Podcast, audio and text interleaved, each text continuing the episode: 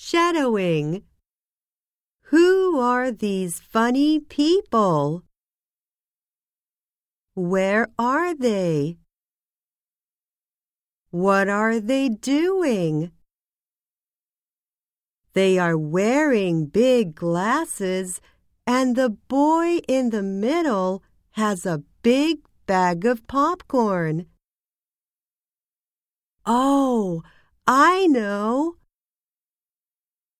They are at a movie theater. I wonder which movie they are watching.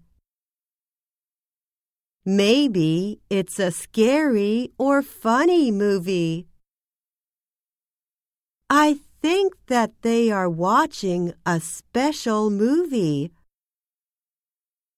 They are wearing special 3D glasses. Have you seen the mega hit film Avatar? You watch Avatar wearing 3D glasses.